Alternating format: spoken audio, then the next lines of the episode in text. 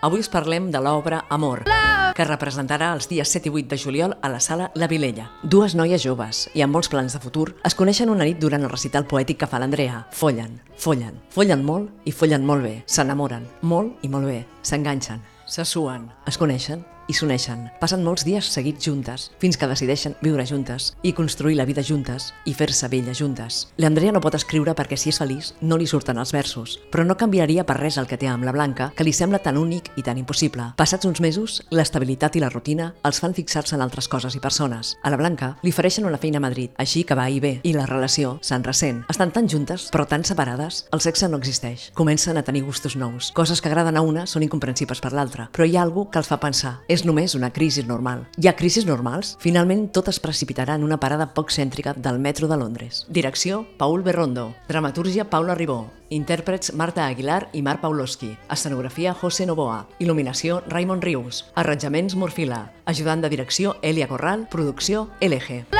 Estem aquí a l'Artisteando d'Inau Ràdio. Ara mateix tenim dos convidats a l'estudi. Tenim el Paul Berrondo, Berrondo, sí, molt bé. Berrondo, bien. I la Mar Paulowski. Molt bé. També ho he dit bé? Sí, déu nhi eh, Jo explicaré una mica com és que vaig arribar a, a la Mar, uh -huh. perquè a través de Facebook vas fer un comentari sobre una mica la situació de, del teatre actual i el que era ara doncs, preparar un espectacle i poder-lo eh, dur a terme. No? Uh -huh. I a partir d'aquí vaig contactar amb tu i bueno, aquí esteu, no? Aquí per, estem. per parlar-nos d'un espectacle que es diu Amor, però si abans vols explicar-nos això estaria molt bé perquè la nostra audiència sàpiga què és el que està passant. Doncs sí, aviam, això l'Anna eh, ens, va, ens va, va arribar aquest post que vaig fer al Facebook, que no és res nou. Eh, diguéssim que el teatre actual eh, hi ha els eh, grans teatres públics, no? el Teatre Lliure Nacional, etc etc. i després hi ha un sector privat de grans teatres també, i després hi ha una gran quantitat de petits teatres, no? que és el, el que es dirien no? teatres alternatius o circuit més off, on treballem la majoria de joves i no tan joves, perquè realment tothom, tothom passa per allà, i, i repeteixo que hi ha un gruix molt gran d'aquests teatres que estan treballant a taquilla, que vol dir que tu, com a, com a productora que vas allà, eh, reps uns diners segons la quantitat de públic que ve. Uh -huh. I aquesta taquilla eh, es divideix de la següent manera, que són 50% pel, pel teatre i 50% per la companyia a vegades, val? o normalment el que jo ja he sentit per companys i tal que es comença a portar més és 60 per la companyia, 40 pel teatre. D'aquí després hi ha moltes variables, es treu, s'ha de treure l'IVA, s'ha de restar el 10% dels autors, s'ha de restar eh, que molts teatres treuen diners perquè fan d'allà mm, fan la publicitat, no? I la, la diuen que, bueno, que s'ha de treure d'allà a mitges, que s'ha de pagar a mitges. Llavors una mica eh, les companyies ens veiem obligades a, a portar tot el públic perquè el teatre no té la infraestructura tampoc per, per arribar ni als mitjans grans ni res i ens trobem amb això, cobrant un 60% de taquilla amb uns equips que, mm, mira, Amor, aquesta obra que estem fent, som, no, som només dues actrius i podria semblar un projecte petit i ja som nou persones d'equip, eh, vull dir que, que en aquest sentit la gent que aixeca un projecte són moltes, moltes, moltes persones i cobrar 60% de taquilla és una misèria i més si no hi ha gent al teatre, que és el que passa avui en dia. No? Llavors una mica doncs, eh, simplement jo bueno, vaig explicar això el que ens va passar, que després de buscar sales vam fer l'equip amb el Paul, teníem, teníem el text i tal, i vam buscar una sala, eh, algunes sales interessades, i ens vam, nosaltres ens va, ens va agradar la, la proposta d'Atrium, que ens va convidar allà cinc setmanes a, a exhibir-nos, eren 25 funcions, cosa que està molt bé avui en dia, però finalment vam decidir que, dir que no per això, perquè les condicions eren 60% i, i no ho podem assumir. Llavors jo, mm, bueno, simplement dic que, que això no és un problema d'Atrium en concret, sinó Ja. que moltes sales eh, estan fent això, i que és el que et diuen, no? que ells no arriben a final de mes, però és que és el que diem nosaltres, nosaltres estem fent això sense cobrar ni un duro ara mateix, i no pot ser, vull dir, no, no, no puc jo treballar no? sense, no, clar, no es pot treballar cobrar. gratis, clar. Clar. Bueno, i que s'està reivindicant eh, més que res, a més, que, que aquestes sales d'alguna manera estan subvencionades o tenen una part de subvenció.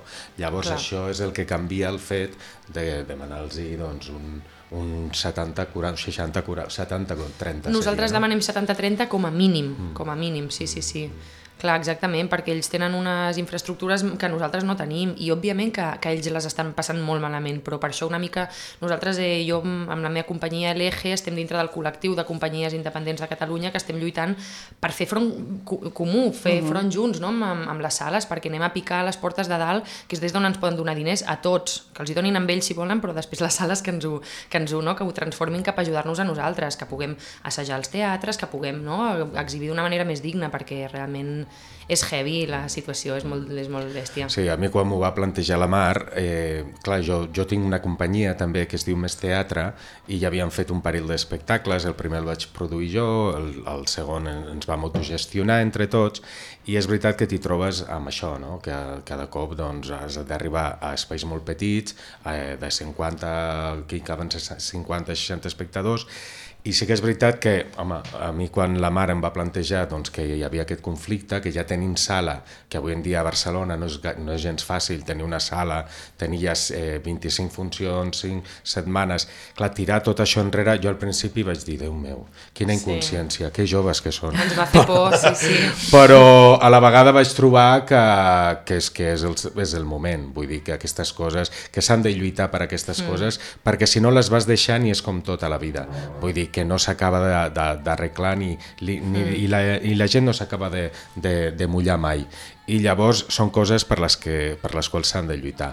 I llavors hem arribat a, ara a presentar-ho a l'Atrium un parell de dies. A la Vilella. Ara. Ai, a la Vilella, sí. perdona, és veritat. Mm. A la Vilella farem, anirem un parell de dies i després tornarem 4 o 5 dies al juny però que és una manera que a mi no m'agrada treballar perquè trobo que són, són professionals clar. i vivim d'això. Mm. Llavors, clar, una cosa és ser professional significa que vius d'això, si no seríem amateurs mm. i no pot ser, vull dir, perquè tots, tots els que formem l'equip som gent que vivim d'això i vivim perquè tenim la sort de poder treballar després en diferents teatres o en diferents o fer cinema, fer tele, coses que ens alimenten, però la nostra passió és aquesta, és sobretot la teatral i ens veiem que tots acabem fent de productors perquè acabem treballant però sense cobrar. Clar, I que realment no, no és la vostra feina, no tant fer de, de productors, Exacte. no? No, no. Totalment, totalment. Mm. Jo, jo, clar, jo he viscut en aquest sentit cadascú té l'experiència que té, però, però jo al tenir companyia des de, des de, de seguida que he començat a treballar com a actriu, eh, al tenir companyia pròpia, de seguida hem hagut de fer de productors i, i,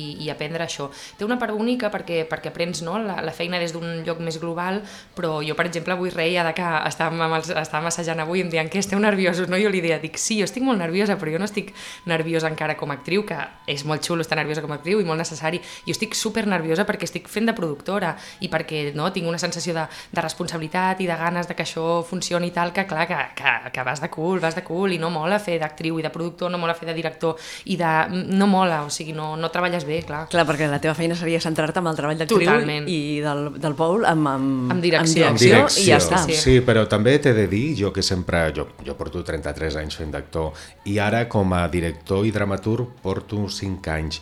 El fet de passar per aquí, vull dir, bueno, també et dona un, un però, rodatge. Totalment, eh? totalment perquè segur. jo fins ara totalment inconscient del que, del que comportava fer una producció, fer un muntatge. Sí. I jo, soc, jo començo a ser conscient des de fa 5 anys, des que comencem del punt zero i hem de, eh, eh, i hem d'ajuntar tots els diners, tot a demanar subvencions, ta, ta, ta, ta, ta, ta, mm. tot l'engranatge, el que costa arribar a estrenar alguna cosa, mm. és que no s'ho pot imaginar ningú. No, no ens imaginem des de no. fora. I jo com a actor no ho havia viscut mai. I llavors, eh, viure-ho, també dius, a veure, déu nhi et dona un bagatge i et dona una visió del que és una producció i fer un muntatge molt més clari, clarificant o, o, cla, o clarividor. No? Mm. Molt bé. Eh, parlem d'amor, si voleu. Vale, perfecte. Com, com Sempre. sorgeix el tema, com sorgeix l'obra, el text...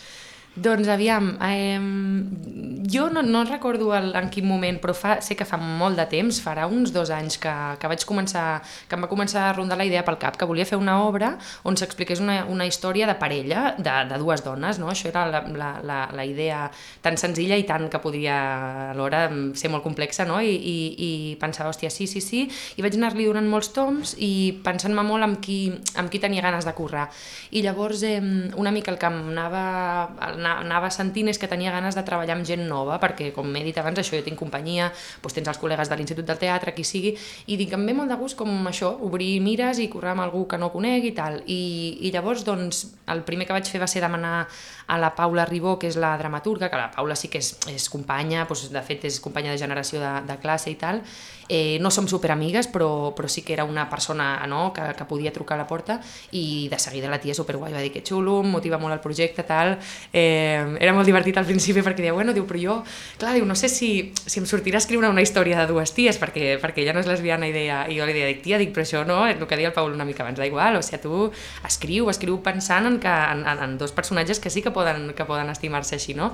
I, I així va ser, ens va fer un text la Paula, i a poc a poc, bueno, després vaig trucar al Paul, que va ser meravellós perquè no el coneixia de res. I o sigui, em va vas dir... atrevir, vaig, vaig a trucar-lo a ell, Sí, vas sí. decidir que, que volia, volies que et Ah, amb, ell. el- sí, amb el Paul me'n recordo molt de la trucada perquè jo estava a la meva habitació i, i sí, m'havien parlat molt bé d'ell, els seus espectacles tal, i va ser com, no sé, amb aquest projecte sempre ho dic, m'he guiat molt per la intuïció i, i hi ha coses que la cagues més, hi ha coses que la claves tal, i amb el Paul va ser, no el conec jo ni personalment ni gaire professionalment, però vull, el vull provar ell i va ser molt maco perquè em va dir que sí de seguida sense conèixer-me quasi i a partir d'aquí vam anar configurant més l'equip, una mica entre tots, en això també el Paul molt maco perquè eh, molts cops la gent de direcció pues, no vol en, encarrilar molt i en aquest sentit era, em deia molt a mi que, que també anés no, trobant les col·laboracions que a mi em vingués de gust. Uh -huh. I a poc a poc vam anar, vam anar fent equip, equip, equip, fins que vam fer el que tenim ara. Hi ha hagut alguna gent que s'ha donat de baixa, alguna gent que ha entrat després, però, però realment jo estic molt contenta de, del que hem mm. aconseguit. Sí, sí. sí. Paul, i tu com, com vas dir que sí? O sigui, va trucar ella, ho vas veure clar? Sí, a mi em va trucar la Mar i em va exposar, escolta, tinc un text, tinc tal, m'agradaria, bueno, va, ens vam ajuntar, ens vam quedar per xerrar i, bueno, sí, jo la coneixia, l'havia vist treballar Sí. un cop i, i bueno, la, la, bueno la, vam quedar un dia, ens vam conèixer res de 5 minuts. I llavors, doncs, bueno, vam començar a comentar tal, i em va començar a explicar el projecte i a mi és que m'encanten els reptes, vull dir, sobretot m'encanta partir de zero del que sigui. Uh -huh. Vull dir, trobo que és molt, molt interessant agafar una cosa que, que no hi ha, vull dir, agafar el fum i doncs del fum fer... Eh, explicar una història, sobretot, mm. perquè el teatre, en definitiva, és explicar una història. I quan em va proposar la Mar, i em va dir a més que ja estava escrita, perquè jo normalment faig la dramatúrgia dels espectacles que dirigeixo, però jo, eh, jo vaig començar a dirigir i a escriure perquè volia dirigir, perquè a mi em fascina dirigir actors, perquè he fet molts anys d'actors i llavors em fascina. I quan ja em va dir que el text hi era, vaig pensar, oh, que bé. Menys mal. Vull clar, aquesta feina ja no la tinc. I a més. no havia de fer la producció. Oh, ja eren com dues coses que dius, que bé. I, bueno, i la Mar, doncs, vam connectar de seguida, eh, bueno, sí, bueno, vam connectar, i llavors jo, li- vaig dir endavant. Em vaig llegir el text, òbviament, primer i tal, però li vaig dir, sí, sí, anem a jugar això i a veure com expliquem això.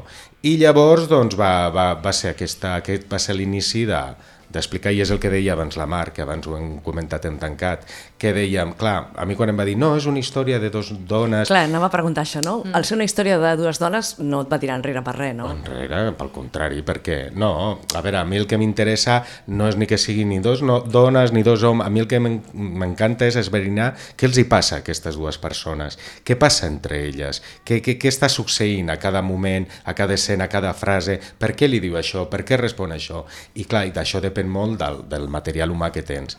Llavors vam parlar amb la Mar i van ar vam arribar al material humà que tenim. En aquest cas són dos dones, fantàstic, cap problema. Que- Mm, perquè és una història d'amor entre dues dones, però podia ser mm, una parella d'home-home, dona-home, mm, el que sigui. Aviam, en el, en el... pel text, quasi bé que sí. Sí que hi ha alguns detalls de text, doncs, òbviament, de, de qüestions eh, pràctiques, no? El moment que diu, doncs, ja li...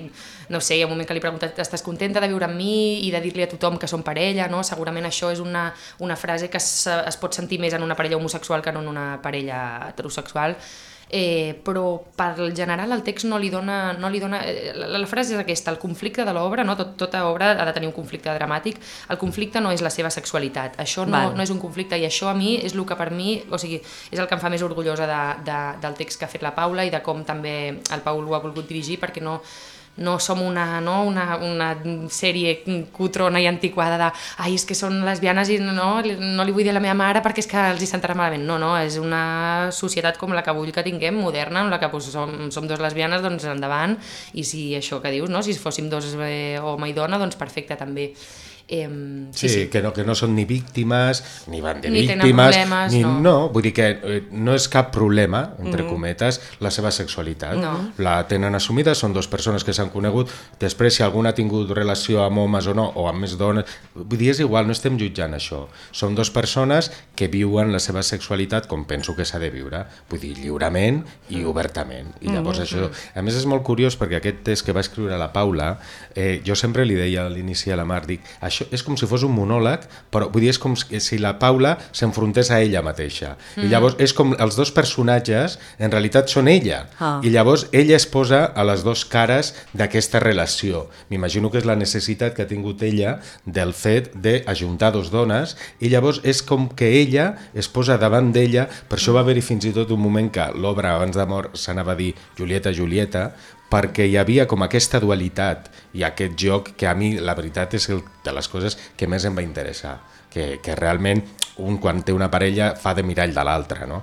i aquí en aquest cas ella feia de mirall d'ella mateixa no? mm. Pauli, com has treballat amb les actrius? Quina és la teva manera de treballar? La meva manera primer és agafar el text i esverinar què passa allà. Vull dir, esverinar i treure-li tot el fetge, tots els, bueno, els budells al, al text i anar frase per frase veient per què diu això, què passa aquí, com és aquesta, com és aquella i intentar, sobretot, no tenir cap prejudici. El pitjor en aquesta vida és el prejudici, vull dir, perquè això et treu tota llibertat. Llavors has, has de ser lliure davant d'un text, intentar esverinar, i llavors amb el, amb el material humà que tenim, en aquest cas la, la Mar i la Marta, doncs crear d'on, què, els- què els hi passa? Perquè, clar, aquí el maco és que hi ha dos personatges, però no estan tancats. Vull dir, és, depèn del material humà que tinguis, un personatge va cap a un cantó o va cap a un altre. Llavors, és aprofitar també el material que tens per acabar conformant i creant el personatge. Després, un cop has, has treballat a l'obra i l'has, eh, eh, li has tret tot, el suc, doncs ja comences a posar-la en peu, eh, ja has tret tota la sintaxis tot, i ja es comença a improvisar, a com donar-li la volta, i un cop has fet les improvisacions, ja es fer començar la tercera part seria fer el muntatge, muntar-ho. Com fer que això sigui també teatre, perquè moltes vegades tenim eh, el, ens pensem que estem fent o teatre o cinema, ens pensem que, que, que la, la veritat és parlar molt fluix i mirant a l'altre i ja, i no és veritat, estem fent teatre i el teatre per mi és això, és poder extrapolar la realitat no? i la veritat. Mm -hmm. Mari, tu com t'has sentit treballant amb el Paul? Doncs jo estic, eh, sí, el, el que ha explicat, jo m'he sentit molt bé. Um, per mi, sobretot, el que, el que m'emporto més de córrer amb el Paul, eh, perquè he treballat més aviat amb, amb persones que dirigeixen que no són actors, és que se li nota mogollon que és actor, i això és un gust perquè et dona molta, molta, molta llibertat. I, i sembla una tonteria i alhora està molt bé que també et marquin no? des de direcció, que t'ajudin a trobar un camí, però que et diguin no sé, molts cops ha sortit de la seva boca el "Aix- prova-ho, prova-ho una altra vegada i prova-ho així si et va bé, prova-ho això si et va bé, és a dir, li dona molta importància que tu, tu mateixa et facis el teu camí, perquè al final, no per comoditat i per ser un actor que sempre fa el, el que li és fàcil, eh? però, però és molt important que, que l'actor entengui per si mateix el que està, el que està transitant. No, no, no és, nosaltres li diem molt això, aquesta cosa no és orgànic que t'ho imposin des de fora i el Paul Val. això ho entén superbé i, i jo és el que més m'emporto de tu, Paul, de, de, de repetir, de dir, hòstia, tranqui, ho tornem a fer, prova-ho així o prova-ho com abans si et va millor o no, no facis això si veig que t'incomoda que, que jo inclús a vegades me'n recordo que és com de dir, tranqui, avui, amb tres vegades potser ja no m'incomoda, deixa'm-ho tornar a provar perquè potser, potser ho trobo. Però sí, molt a gust, ens ho hem, ens ho hem passat bé, hem après, vull dir que... I a més que hi ha una cosa molt curiosa, que és que des de fora es veu tot. I clar, què passa? Que jo, que he fet tant d'actor també, jo sé per on passen elles i per on estan, el seu cap per on està. Llavors, perquè a mi m'ha passat com a actor. Jo les vegades que m'ha dirigit un, un director que ha estat o és actor, uf, la diferència és brutal. Per què? Perquè ha viscut a la seva pell doncs, el, el com es transita i com s'arriben als llocs. Llavors jo el que intento transmetre és que moltes vegades tenim un xip que és com d'autodirecció que és fatal, que no et deixa ser lliure. És com això que parlàvem del prejudici. Llavors, eh, no, confia, deixa't, perquè des de fora es veu. I, I si algú té bo, la teatralitat, és que tothom te'l compra, Vull dir, tu fas així, fas un gest amb la mà i si fas que estàs bevent, la gent compra que estàs bevent. Mm -hmm. No cal ni un got, ni aigua. I això, o sigui, això és una meravella perquè pots fer així i, i et trobes en un espai meravellós sense que, perquè la gent, l'imaginari és molt més potent uh -huh. que la realitat i la gent de seguida s'hi posa, compra, compra això i llavors són coses que s'han d'aprofitar. Uh -huh. I Marc, tu al treballar amb la Marta, que és l'altra actiu, la Marta Aguilar, quin treball heu fet? Doncs jo diria que, que amb la Marta a nivell de, de, de la feina a sala, de, actualment jo crec que ens hem entès mogollon, que tampoc hem tingut el temps, sincerament, de, de, de quedar molt a fora i de, i de comentar, perquè això també cada producció es generen unes dinàmiques i, i jo, per exemple, això no ho hem comentat, però normalment amb, amb el teatre ho assages a la tarda i és molt normal anar al vespre a fer la cerveseta. Sí. I llavors allà realment es fa, es fa molt d'equip, es fa molta risa, tal. En aquest cas hem, hem assajat els matins i sortint a les dues del migdia, la veritat que tots, no, m'he d'anar a dinar aquí i Llavors, en aquest sentit, sí que, sí que mira, en un, altre, en un altre moment sempre penso, està bé fer les birres, que després també té el dolent que te vas a dormir molt tard cada dia, però bueno, sí, com sigui, amb la Marta, jo, mi, jo noto que, que treballem molt de la mateixa manera, és a dir, que, que volem eh, no sé com dir-ho, volem, volem transitar aquella situació, entendre-la mm, d'una manera mental, però no, no, no a nivell de prejudici de dir això ha de ser així, eh, però entendre quins són els pensaments que activen aquelles accions o aquelles reaccions que volem trobar en els personatges i llavors anar-ho a provar.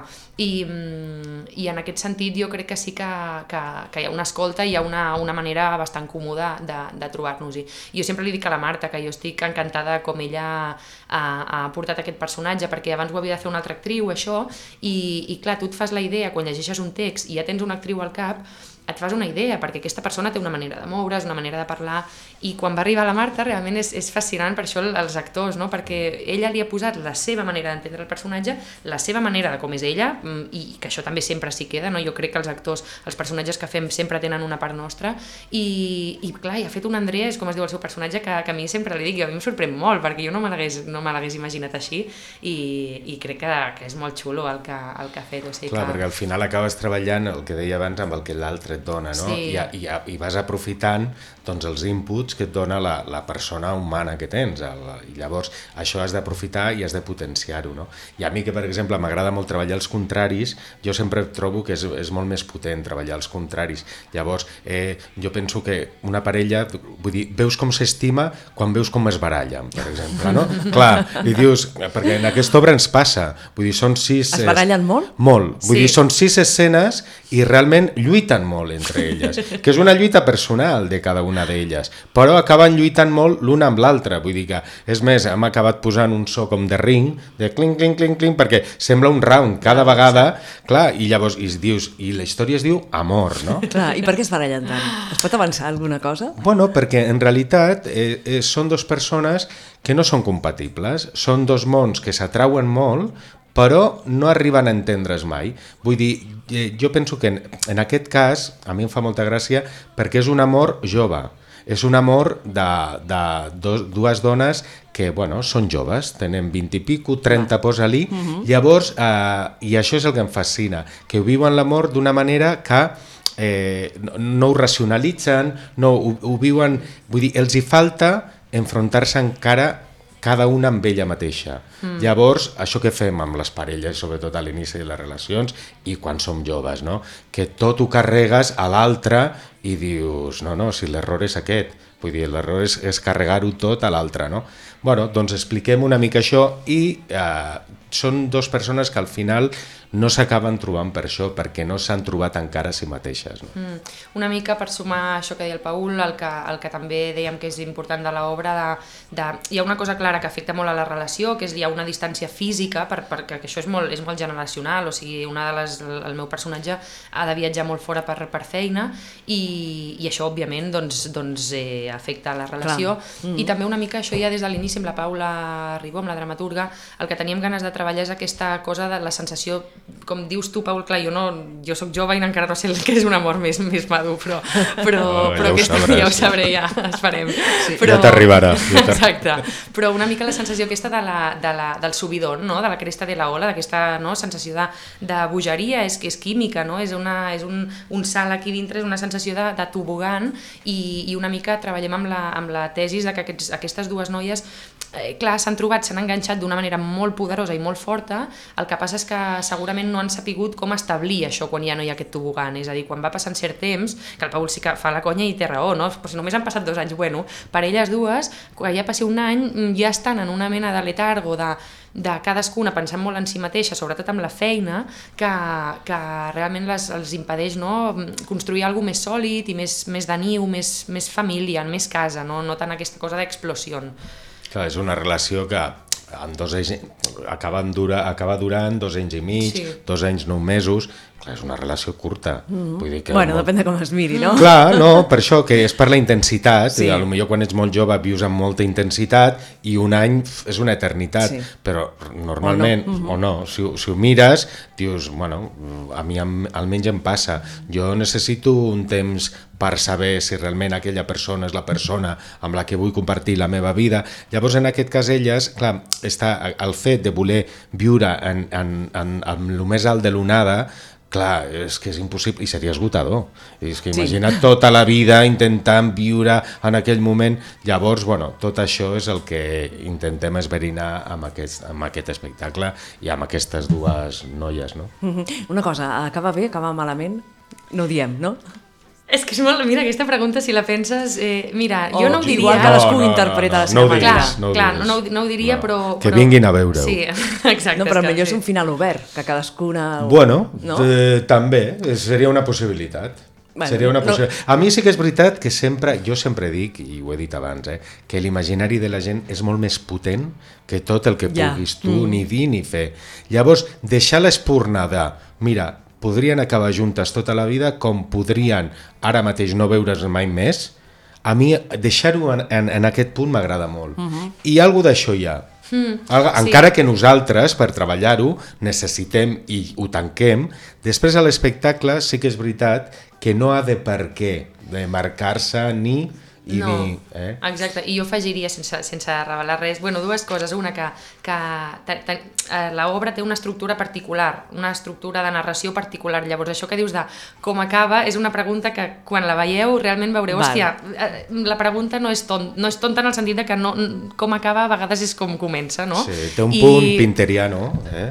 Vull I, dir, mm, i rei, només afegir que també que, aquesta, que això de no, si les coses eh, acaben no vol dir que no han valgut la pena, jo crec que això també és un error que, que tenim, perquè i més avui en dia sembla ser que la societat va cap a un lloc on les relacions No tindrem duren, molt, moltes sí. relacions no, al llarg de la vida i, i, i penso que, no, jo no sé dir si és bo o dolent, però sí que és no, travessar això i viure això i que per tant que una relació acabi abans, després, a mi, a mi a vegades em molesta, no? alguna doncs, t'explica, no, tal, és que mira, no, ja ho sabia que això acabaria així, és com, no és dolent, doncs no sé, ha durat, doncs no El sé, l'has vist, l'has vist tants pocs dies, tants pocs mesos, tants pocs anys, és igual, està bé, si és el que volies fer en aquell moment. Sí, Jo preguntava això perquè normalment totes les històries de llibres de, lesbianes, pel·lícules, sempre acaba malament, no? I a vegades busquem, Ja. busquem històries que, bueno, que no sigui tot tan dramàtic Ja. ni, tan, ni tan intens, no? Ja, en aquest sentit, bueno, doncs jo... en aquesta intentarem que acabi bé. Ja veurem com acaba, però acabar, acabar, Sí, que és aca- acabar, acabar, acaba acaba bé. bé. Sí, sí, és sí, que- sí. és que sí, sí. No direm per què, però acabar, acaba bé. Molt bé. Només podem dir això. Mhm. Volies comentar tu alguna cosa més, no?, que t'he tallat? Eh, no ho recordo. Vale. Sempre ja ho sí, sí, no, no passa res. Per què hem d'anar a veure amor? Em, pf, aviam, eh, jo... Bueno, amor, mira, just ara recordo que era el que volia dir. Veus? Amb allò que estàvem parlant, clar, per què, per què s'ha de veure amor? Doncs s'ha de veure amor perquè és una història d'amor i és una història, és una relació de dos i la gent segur que empatitzarà tant d'un cantó en un altre, tant amb, una, amb un dels personatges o l'altre, o amb la història. És una història d'amor jove, tots hem estat joves i som joves, llavors eh, porta, eh, es parla de moltes coses i es parla des d'ara i des d'aquí i amb un llenguatge d'ara.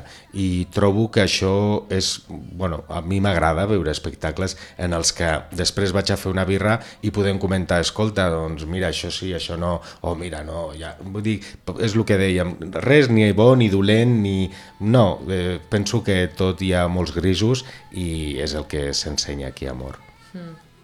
Jo afegiria, penso que, que l'espectacle, si, si algun oient o així, podria, es podria no, llegir el, el text i llegir l'obra de teatre i, i realment eh, llegir el text teatral, perdó, i realment quan el llegeixes, el que deia el Paul, que l'imaginari es pot disparar molt i penso que, sobretot em dirigeixo més a un públic que no estigui molt acostumat o acostumada en el teatre, que, que li hem donat en el text una no sé com dir-ho millor, eh? no em surt una millor paraula, però una teatralitat que significa sortir-se d'aquest pla realista, sortir-se d'aquesta cosa televisiva que podríem veure. Aquesta obra perfectament estaria superxula, gravada mm. amb una càmera a casa seva, perquè és una història que, que ja et dic, transita per uns llocs on, on, on tothom ens hi sentim identificats, però com està dirigida, té punts que, que se surt d'aquesta cosa realista i llavors com a espectador per mi és un, aquest és el plaer, perquè vas a veure una història que sí que et podria passar tu, a la teva amiga, a, a qui sigui, però alhora estàs, estàs vivint el teatre, estàs aprenent coses de, de, de, del teatre, no? que el que deia ell, que el teatre és supermàgic, que pots agafar així amb la mà amunt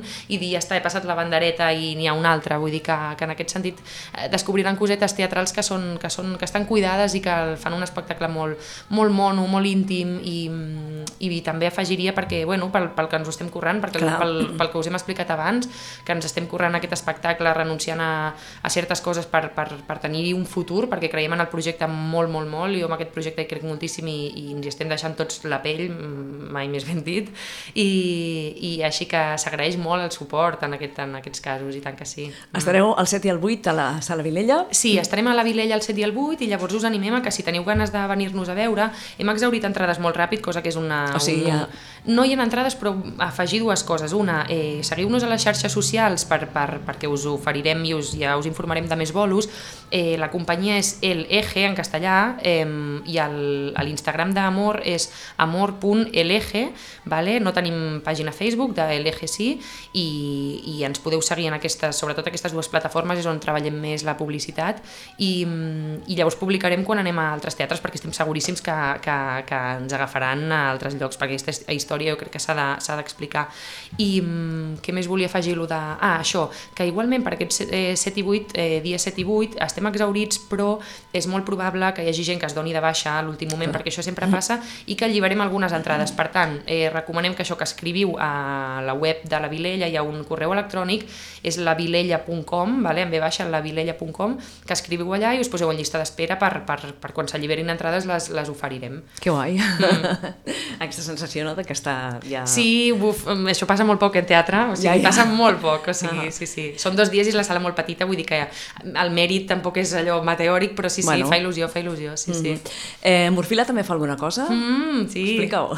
Sí, la, la Som Mar... molt fans d'ella. Sí, sí, la mare és una crac, és brutal. Jo, sí, a mi m'encanta, jo la vaig conèixer amb l'últim espectacle que vam fer a, a a la Villarroel i ens va fer el so i aquí també la vam, la vam fitxar perquè ens fes l'espai sonor i, mm, i jo només tinc bones paraules, la Mar per mi és, bueno, com a persona és adorable i com a professional fa unes coses superxules. Eh, aquí, aquí tot està dirigit molt cap a un mateix mm, rotllo, és a dir, la, musicalment i l'espai sonor va molt cap a una línia per subratllar, no? suposo, una, una manera d'entendre aquesta història i, i penso que, que ha fet molt bona feina la Mar, sí, sí. No, no, estem molt... Bueno, jo estic jo content, és la primera vegada que treballo amb ella. També la coneixia d'altres espectacles, però molt bé, molt bé. Mm. Sí, la veritat és que molt bé. Doncs res, moltíssimes gràcies als dos per estar aquí a Inau Ràdio. Moltes ganes de veure l'obra, que mm. serà tot un èxit, mm. i ja us seguirem la pista. Merci, moltes, moltes gràcies. gràcies. A vosaltres. Adéu.